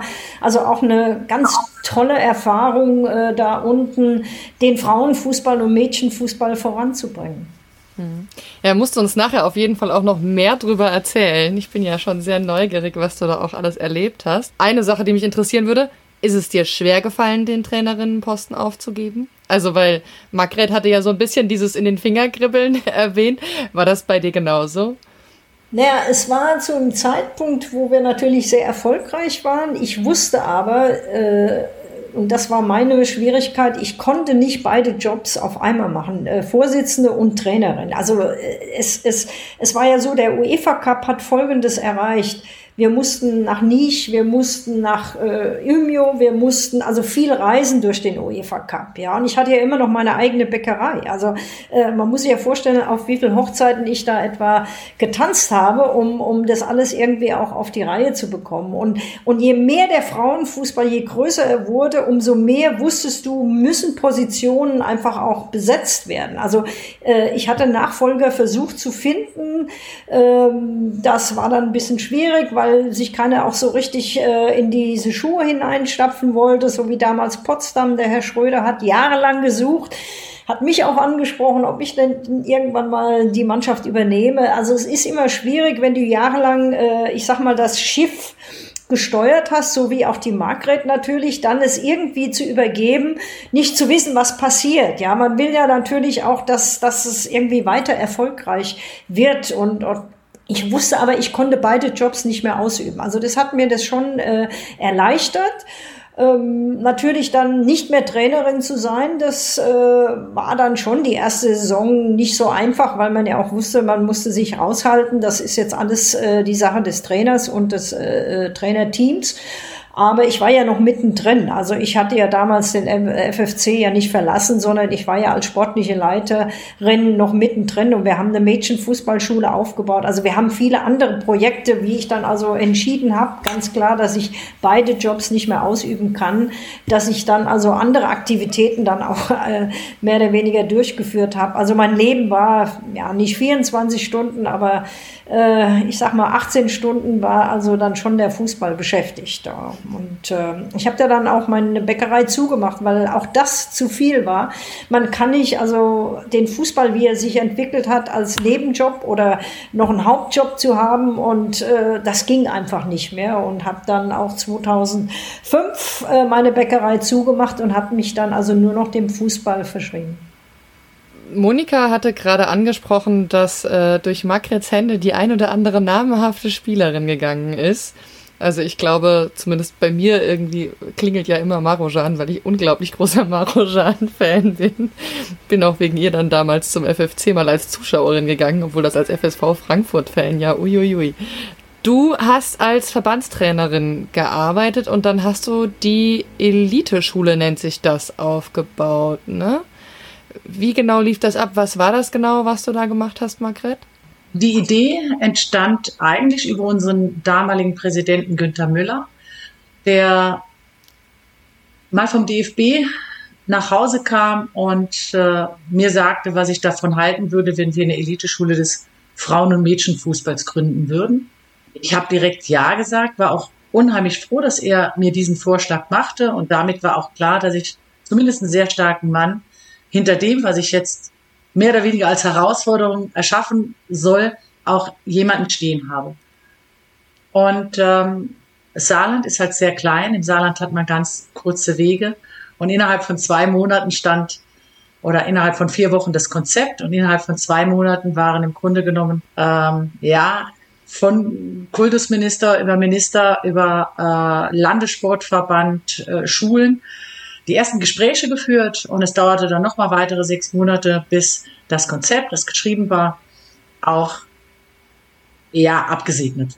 Und ein Jahr später hatten wir schon unsere, oder neun Monate später hatten wir schon unsere ersten zwei, damals Josephine Henning und Lisa Schwab, auch sehr klanghaften Namen im Frauenfußball, äh, als Probanden sozusagen, als Versuch äh, äh, Kaninchen mehr oder weniger installiert. Beide wohnten schon im Internat. Beide äh, genossen dann auch schon das Sondertraining, Individualtraining, äh, äh, alles, was wir entwickelten, durften die mehr oder weniger testen. Und nochmal, ähm, also eine Saison drauf, bekamen wir dann halt äh, 16 Elite-Schülerinnen und äh, so ist die Eliteschule des Frauen- und Mädchenfußballs im Grunde genommen gestartet glaube, wir hatten einfach auch das Glück, ein, eine goldene Generation zu haben. Ich sag's einfach jetzt mal ganz lapidar. Ich äh, bin froh, dass ich solche Mädchen trainieren durfte. Eine Nadine Kessler war ein absolutes Zugpferd. Die hatte einen wahnsinnigen Willen. Ähm, deshalb ist sie auch das geworden, was sie war. Die Jenny Marochan brachte ganz andere Eigenschaften mit. Die war koordinativ technisch so stark wie keine andere auf der Welt. Äh, eine Josephine Henning ist eine, die einfach von der Athletik her, von ihrem Antritt, von ihrer Schnellkraft, von ihrer Beschleunigungsschnelligkeit einfach anders ist als alle anderen. Und eine Lena Lattwein, wieder eine, die alles so ein bisschen verkörpert. Also ich sage, ich habe auch immer meinen Spielern gesagt, ihr müsst nicht in allem perfekt sein, um oben anzukommen. Ihr braucht nur eins, wo ihr ganz, ganz stark seid. Und die Schwächen, die ihr habt, wenn ihr überhaupt welche habt, daran müssen wir noch arbeiten. Und ich glaube auch, ähm, das ganz große Plus war eine Nadine Kessler. Sie war nicht unbedingt die beste Fußballerin. Aber sie war eine der willigsten und eine von denen, die es verstanden haben, Menschen, Spielerinnen, gerade ihre Mitspielerinnen zu inspirieren und mitzuholen. Und dann musstest du als Trainer eigentlich ziemlich wenig sagen. Aber was du sag, gesagt hast, musste natürlich sitzen. Und ich denke, dass eine Nadine, die es einfach verstanden hat, äh, ihre Mitspielerin mitzureißen, ihre Mitspielerin zu inspirieren, verlorene Spiele wieder selbst im Alleingang umzubiegen. Das war ihre große Stärke. Und ich bin auch überzeugt, dass ganz viele sich an ihr orientierten. Deshalb sage ich immer, das war meine goldene Generation. Und ohne Nadine Kessler diese Erfolge gar nicht möglich gewesen wären. Das heißt, du hast die Eliteschule mit eröffnet, aber und hast da auch trainiert. Die Schule geleitete dann wer anders, oder? Das nee, nee, also die, die Eliteschule äh, im weiblichen Bereich, im weiblichen Bereich mhm. äh, des Fußballs, da war ich auch die Leiterin. Ah, okay. Die Eliteschule äh, besteht aber bei uns aus mehreren Sportarten. Da gibt es eine Eliteschule von Badminton, von Handball und, und, und. Und ich war die Leiterin der Eliteschule des äh, Frauen- und Mädchenfußballs. Wir waren noch die einzige Eliteschule in Deutschland, die ähm, nur aus Frauen und Mädchen bestand. Und die Jungs über zehn Jahre mittrainieren durften. Tina war ja eine ganz große Befürworterin davon, dass Mädchen mit Jungs trainieren und spielen. Und ähm, das haben wir Verbandstrainer ja auch alle von ihr übernommen. Und das ist auch absolut richtig. Und von daher macht es natürlich auch Sinn, wenn die morgens trainieren. Wir haben äh, äh, dass sie da nicht nur unter sich trainieren, sondern einfach auch gegen Jungs. Gegen Jungs, die gleich stark sind, gegen Jungs, die vielleicht ein bisschen schwächer sind und manchmal auch gegen Jungs, die stärker sind. Und so habe ich die Trainingsgruppen äh, ausgesucht und äh, man konnte dann tatsächlich sagen, die Jungs durften mit trainieren, die durften mit dabei sein. Und Trotzdem hast du dann noch neue Herausforderungen bekommen, weil du hast es ja vorhin schon erwähnt, du hast dann auch später noch für UEFA, FIFA und Olympischen Sportbund gearbeitet. Wie kam das zustande? Wann kam das zustande? Ja, ich hatte irgendwann eine Mail von, äh, also zuerst war, glaube ich, jetzt muss ich selbst überlegen, äh, Namibia, äh, eine Mail vom DUSB, ob ich Interesse daran hätte, ein Projekt, ähm, ein Kurzzeitprojekt in Namibia zu machen. Ich habe mich mit ihnen in Verbindung gesetzt, habe mir das alles erklären lassen, habe das abgecheckt, habe mit meinem Arbeitgeber gesprochen, ob das überhaupt möglich ist, weil das sechs Wochen war. Äh, habe die Genehmigung von meinem Arbeitgeber bekommen. Ich fand es äh, interessant, natürlich wieder für mich eine neue Herausforderung und bin dann dorthin und habe dann vier bis sechs Wochen die Nationalmannschaft trainiert. Und das war eine ganz tolle Erfahrung. Das zweite war dann Bolivien. Da habe ich unter anderem auch äh, neben der Nationalmannschaft auch Trainer aus und Fortbildung gemacht, auch für Männer. Auch das war eine tolle Erfahrung. Da durfte ich im ganzen Land rumfliegen, von La Paz im Süden bis nach äh, von, La, äh, von von jetzt muss ich überlegen, also einem Ort ganz unten im Süden bis La Paz im Norden. Ähm, ich bin dann irgendwann von der FIFA angeschrieben worden, ob ich Interesse hätte, äh, Technical, in der Technical Study Group mitzuarbeiten. Das waren so die schönsten Erfahrungen, die ich machen durfte. Ich bin der FIFA heute noch dankbar, dass sie mich da mit ins Team berufen haben. Ich war also auf einer U16-Weltmeisterschaft, ich war auf einer U19-Weltmeisterschaft, auf A, äh, äh Frauenweltmeisterschaft äh, in Kanada äh, dabei. Also es waren schon unheimlich viele Erfahrungen, die ich gesammelt habe, wo ich mich auch selbst noch weiterentwickeln durfte, konnte. Und ich bin dankbar, dass ich das alles irgendwann mal mitmachen durfte und äh, mich dadurch natürlich auch weiterentwickeln. Hm. Das heißt, du konntest dann die Erfahrungen auch wieder reflektieren, spiegeln und mit nach Hause nehmen und hast dann auch gegebenenfalls einfach nochmal geschaut, was kannst du auch im Training und in der Ausbildung verändern in Saarbrücken.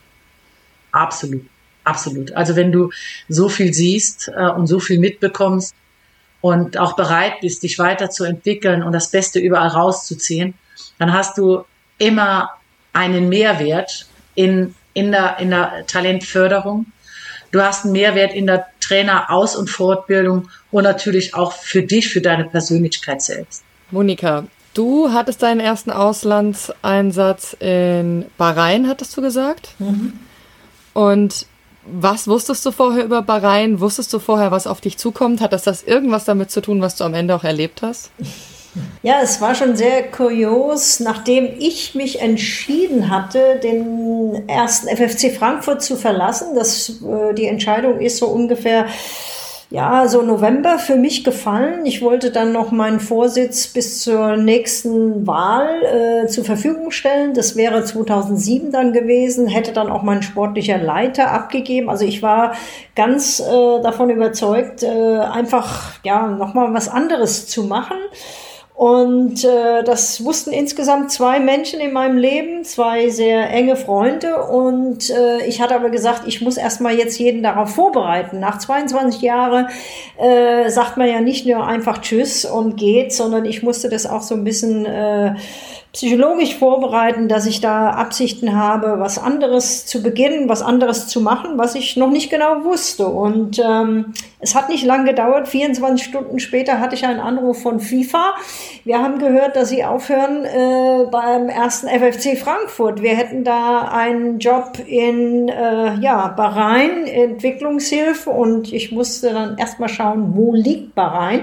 Also da war ich also auch nicht ganz so fit, um dieses kleine Inselstaat mit 200.000 Einwohner erstmal zu finden, wo das war. Und ähm, ich sagte, gut, ich gucke mir das mal an, was mich da überhaupt erwartet, weil ich sage jetzt mal, äh, der Nahe Osten, also war für mich einfach, äh, wie sagt man, ja, kein, kein Land, das ich je hätte mal als Urlaub besucht oder ich war also auch noch nicht so in, in Asien unterwegs. Ich war zwar schon Europa, klar, Amerika, äh, in so vielen Ländern schon, ja, durch den Fußball ja notgedrungen auch äh, oder äh, glücklicherweise unterwegs, aber Asien und, und, und der Nahe Osten, der, der sagte mir eigentlich gar nicht viel. Und ich wurde dann also da eingeladen, habe mir das Ganze vor Ort dann im Dezember angeschaut angeschaut und äh, da war mir klar, das ist genau das, was ich jetzt wollte, was ich, äh, glaube ich, mir auch erwünscht habe, da nochmal äh, was ganz anderes anzufangen und auch sicher noch im Fußball zu sein, äh, damit sein Geld zu verdienen, äh, als Trainerin oder als Ausbilder zu fungieren. Das war also, glaube ich, genau die Geschichte, die mich da gereizt hat. Und äh, ich hatte dann genau zwei Wochen Zeit, äh, die Geschäftsstelle, die in Dietzenbach war, vom ersten FFC Frankfurt, an meine weiblichen Kolleginnen im Vorstand zu übergeben, alle Ordner, alles, was da war. Und äh, ja, das war also eine sehr heiße Zeit. Und ab 1. Januar bin ich dann also in Bahrain gelandet und äh, habe von nichts, also von null angefangen. Die Mannschaft, die, da waren ein paar Spielerinnen, die habe ich dann also auch wirklich als Nationalmannschaft zusammengeformt. Wir haben dann das erste Länderspiel im März auf den Malediven gemacht, äh, rein zufällig, aber hat sich so ergeben und da haben wir also 7-1 auch gewonnen. Es war natürlich ein tolles Erlebnis für die Spielerin, ihr erstes Spiel in ihrem ja, äh, ich sage jetzt mal, muslimischen Staat. Man muss ja immer überdenken, äh, dort war damals der Frauenfußball also nicht äh, bei jedem sehr gern gesehen. Die Gesellschaft akzeptierte auch nicht den Frauenfußball. Es gab sehr viele Vorurteile äh, Eltern haben ihre Kinder, ihre äh, Spielerinnen, ihre Töchter nicht zum Fußball gelassen. Die mussten heimlich trainieren, um überhaupt zu kommen.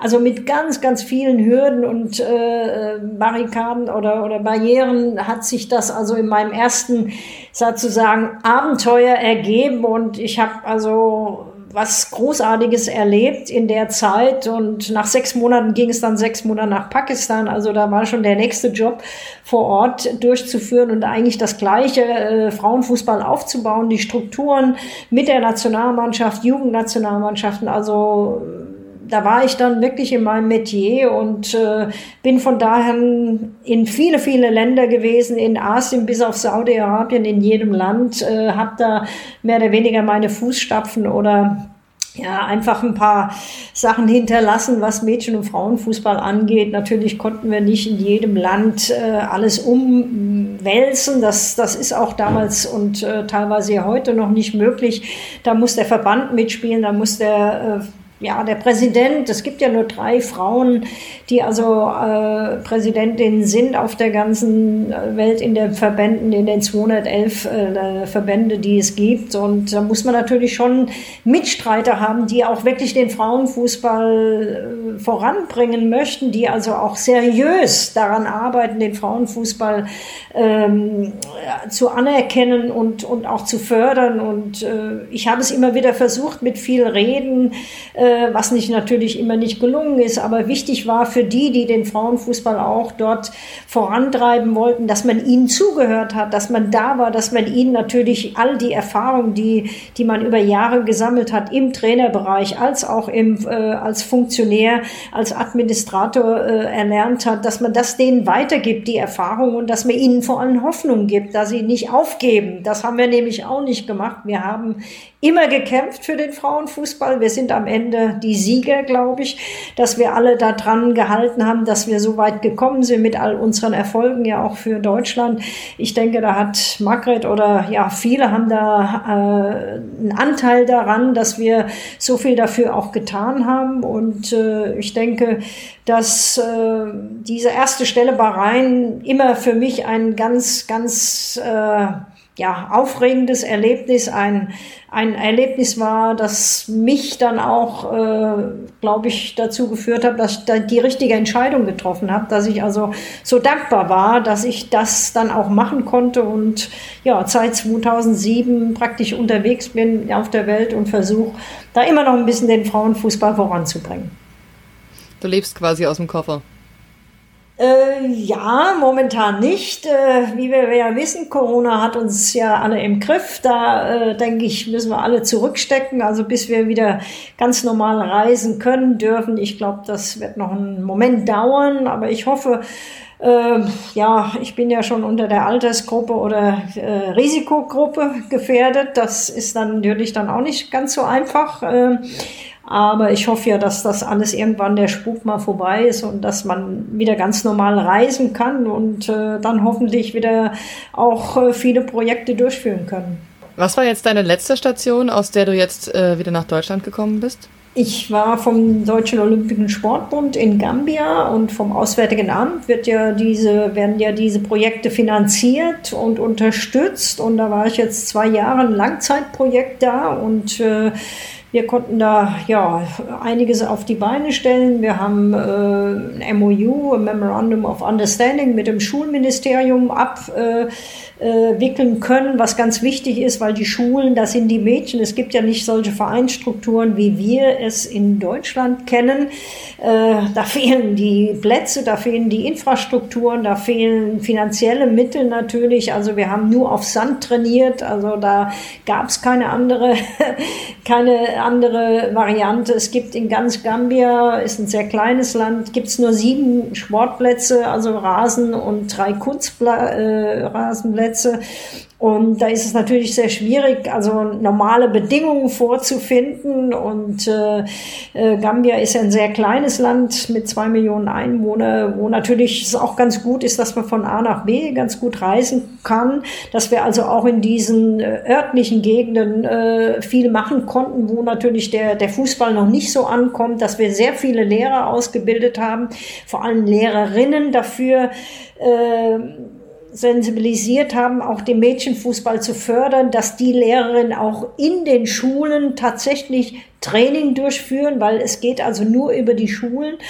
Und da konnten wir also so insgesamt äh, 400 äh, Lehrerinnen ausbilden in den zwei Jahren äh, bis zur D-Lizenz. Also es ist natürlich noch eine sehr, sage ich mal, ein sehr niedriges Niveau, aber die haben natürlich nicht die Möglichkeiten, die Ausbildung von, von großen Tra äh, Trainerscheinen oder B- oder A-Lizenz. Das ist sehr schwierig dort.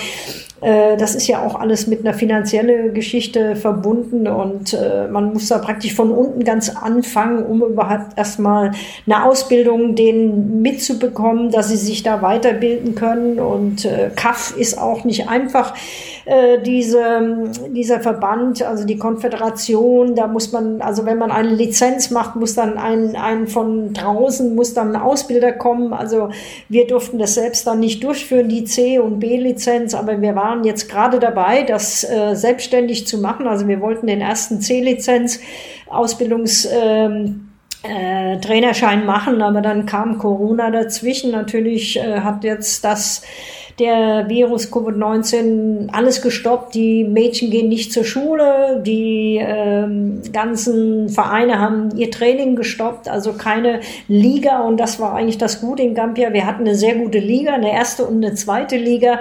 Also es wurden regelmäßig Punktspiele durchgeführt, was natürlich ganz wichtig ist, dass da ein Wettbewerb stattfindet. Haben für die Mädchen Wettbewerbe eingeführt in den Schulen. Also wir, wir konnten ja einiges bewegen. Ich konnte auch einen Sponsor gewinnen da unten, was nicht einfach ist, der das Schulprogramm mit gefördert hat. Und ähm, ja, es war also eine spannende Aufgabe. Leider ist das Projekt jetzt im Oktober, läuft das aus und äh, durch Corona, wird's, Corona wird es auch nicht verlängert, weil es momentan nicht absehbar ist, wann man wieder da unten seine Arbeit ja nachgehen kann. Also das State of Emergency ist immer noch ausgesprochen. Also die dürfen nicht nachts raus. Also es ist alles auf Hold sozusagen und das macht natürlich die Arbeit ja eigentlich unmöglich, äh, das, was ich da unten hätte, noch äh, durchführen können. Dann hoffen wir mal das Beste und sind gespannt, was noch kommt. Gehen wir zurück zu Margret. Du hast, äh, während Monika unter anderem in Gambia war und davor, hast du äh, eher in Bolivien und Namibia gearbeitet, das hast du ja vorhin schon erwähnt, und hast dann aber mehr und mehr auch Arbeit mit bei der FIFA übernommen, oder? Also mit dem Orga-Team in Kanada und in Jordanien, wenn ich das richtig sehe. Wie war das? Wie kam es dazu? Also, äh, das ist eine Technical Study Group, die dafür verantwortlich ist, Spiele von einer WM, egal ob das jetzt die 17, U20 oder auch A-Nationalmannschafts-WM war, zu analysieren. Und ähm, diese Analysen von jedem Spiel werden dann zusammengefasst und in einem Buch beziehungsweise CD mehr oder weniger an alle 211 Verbände der FIFA geschickt, damit man damit mehr oder weniger eigene Philosophien entwickeln kann. Ähm, wie ist es dazu gekommen, dass ich berufen wurde? Das kann ich eigentlich gar nicht so genau sagen. Also ich schätze, dass das schon auch über den DFB, über Tina Teune lief. Ähm, ich hatte das Glück, dass ich da einmal dabei sein durfte und äh, äh, vielleicht dann auch ein zweites, drittes und viertes Mal.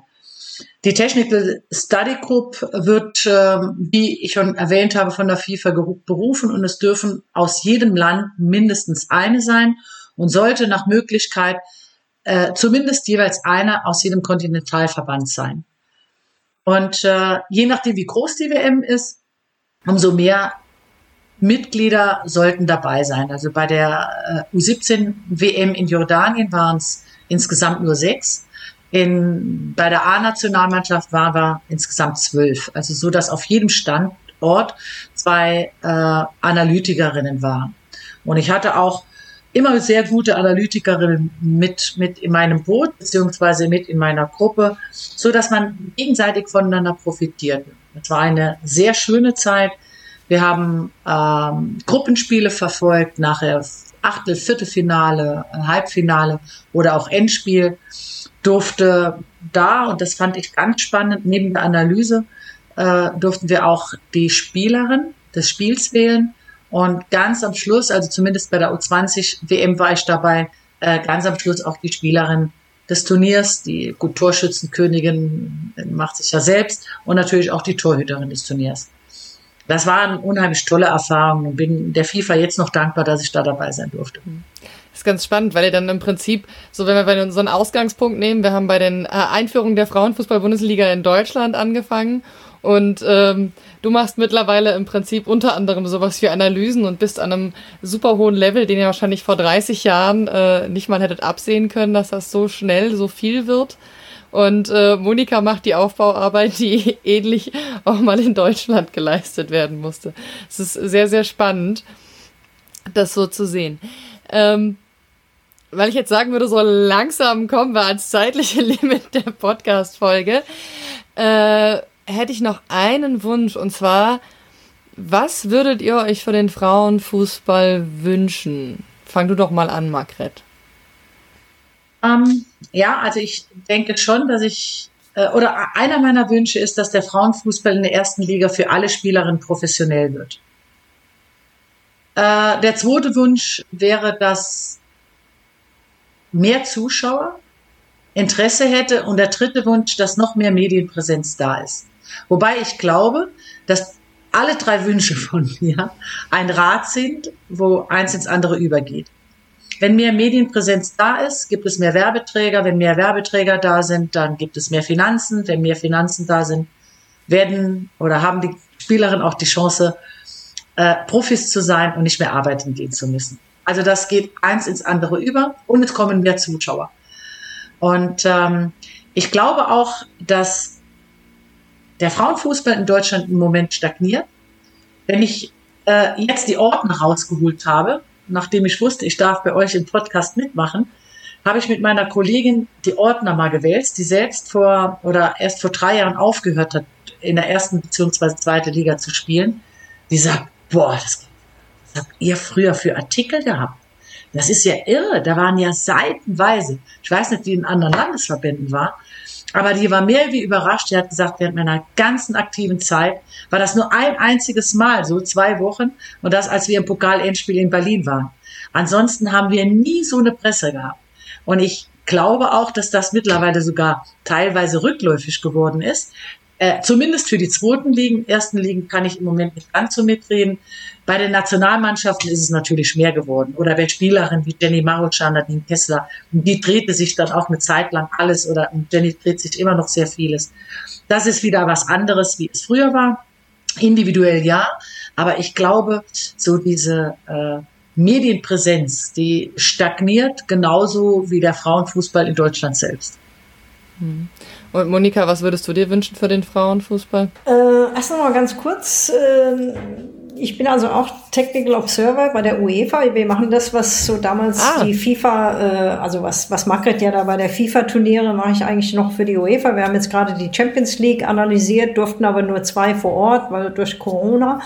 Aber da bin ich also sozusagen direkt noch bei der UEFA, mache da mit auch in die Ausbildung, die B-Lizenz. Wir machen sehr viel da im Bereich. UEFA ist da unglaublich aktiv, also ganz toll, weil sie versuchen, mehr Frauen, mehr Trainerinnen ins Geschäft zu bekommen oder die Unterstützung, die wir ja auch gebraucht haben damals, äh, dass es äh, da ganz tolle Programme jetzt auch von UEFA, natürlich auch die FIFA, die sich da sehr stark macht. Also äh, diese Programme Programme, diese Ausbildungsprogramme, die arbeite ich da mit momentan auch mit der UEFA und, und, und bin da also auch bei U17, U19 Wettbewerben dann europäischer Ebene dabei. Und das, wie die Margret auch sagt, das bringt einem immer wieder ganz tolle Erfahrungen auch weiter mit den anderen Instruktoren. Wir hatten jetzt äh, Corona Diacre oder den Nationaltrainer von Spanien. Also wir kommen da untereinander und tauschen uns aus. Und, und das ist also für mich auch ganz wichtig, dass ich da auf dieser Ebene, auf diesem Niveau auch nicht nur die Ausbildung oder die Entwicklung,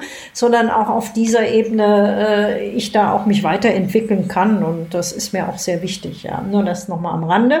Ja, was wünsche ich mir? Ich äh, wünsche mir einfach, dass wir den Zug nicht verpassen. Äh, momentan gehen viele mit Vollgas voraus, mit, äh, wie sagt man, D-Zug oder Eilzug in England. Ich glaube, wenn wir uns ein paar Nachbarländer anschauen, dann müssen wir wirklich ganz, ganz, äh, ja, wie soll man sagen, uns A, nicht auf den Erfolgen ausruhen in der Vergangenheit, weil die zählen nicht mehr, die sind Vergangenheit, ja.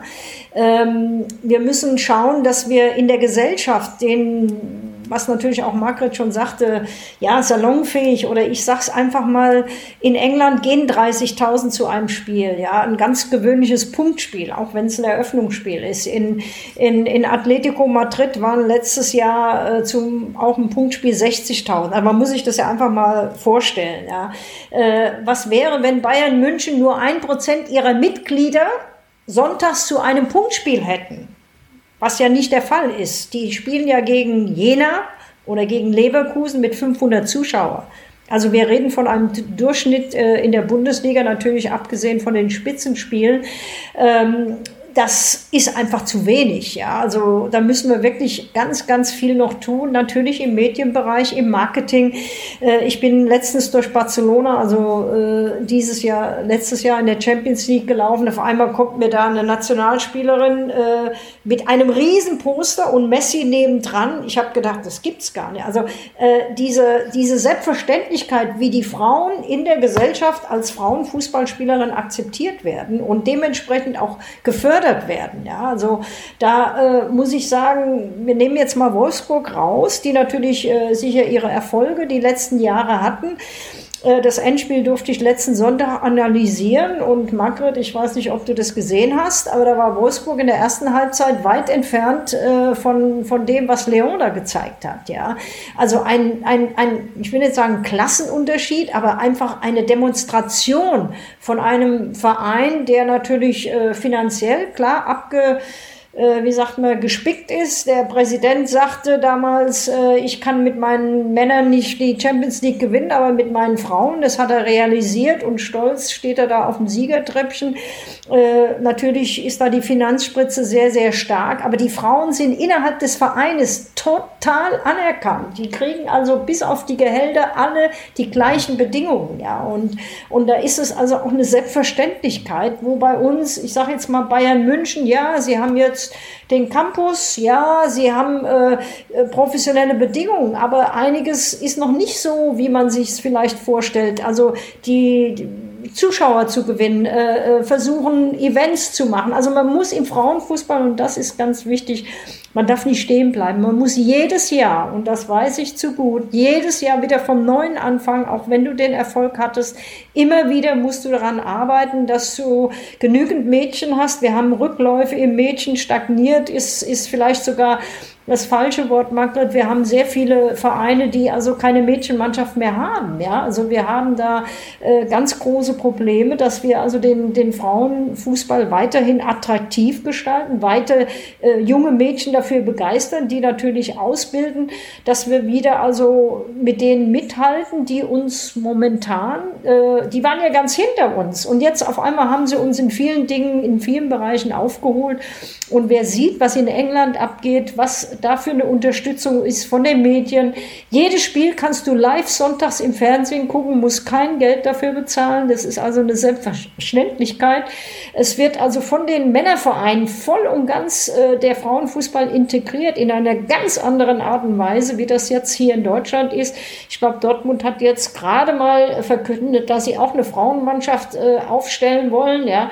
Äh, Leverkusen hat eine Frauenfußballabteilung, ja, aber wie wird sie finanziell und wie wird sie wirklich so unterstützt, dass man sagen kann, das ist eine total eine Professionalisierung. Da fehlt also auch noch an allen Ecken und Enden. Und ich wünsche mir, dass wir hier in Deutschland äh, ja, den Frauenfußball voll und ganz akzeptieren in der Gesellschaft und dass wir auch Zuschauer haben, die vom Männerbereich in den Frauenbereich auch gehen. Also da fehlt uns äh, sehr viel. Und das Zweite, was ich mir wünsche, mehr Frauen wie eine Margret, mehr Frauen, die bereit sind, auch für den Frauenfußball äh, ja, ganz an vorderster Front äh, anzugehen, als Trainerin, als Administrator oder als Vorsitzende oder ja, Vereinsfunktion.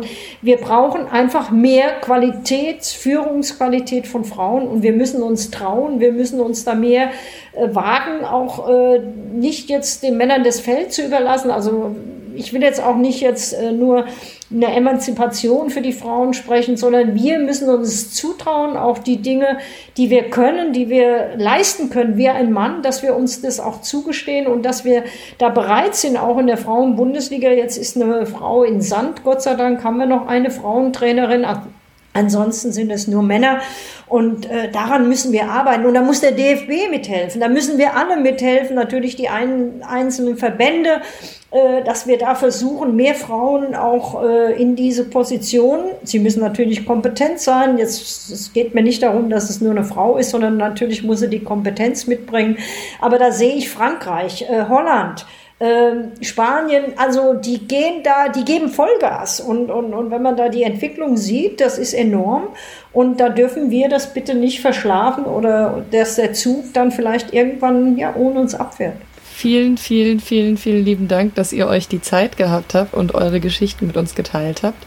Ich freue mich auch schon total drauf, den nochmal zu schneiden und mir nochmal alles anzuhören. Und ähm, dann wünsche ich euch einen schönen Abend. Bin gespannt, was ihr in Zukunft noch machen werdet, weil wahrscheinlich wird ja noch das ein oder andere Mal euer Name irgendwo auftauchen. Und ja, bedanke mich für das Gespräch und für die Zeit. Meine Damen und Herren, Sie müssen sich jetzt also an die Damenfußball-Bundesliga gewöhnen.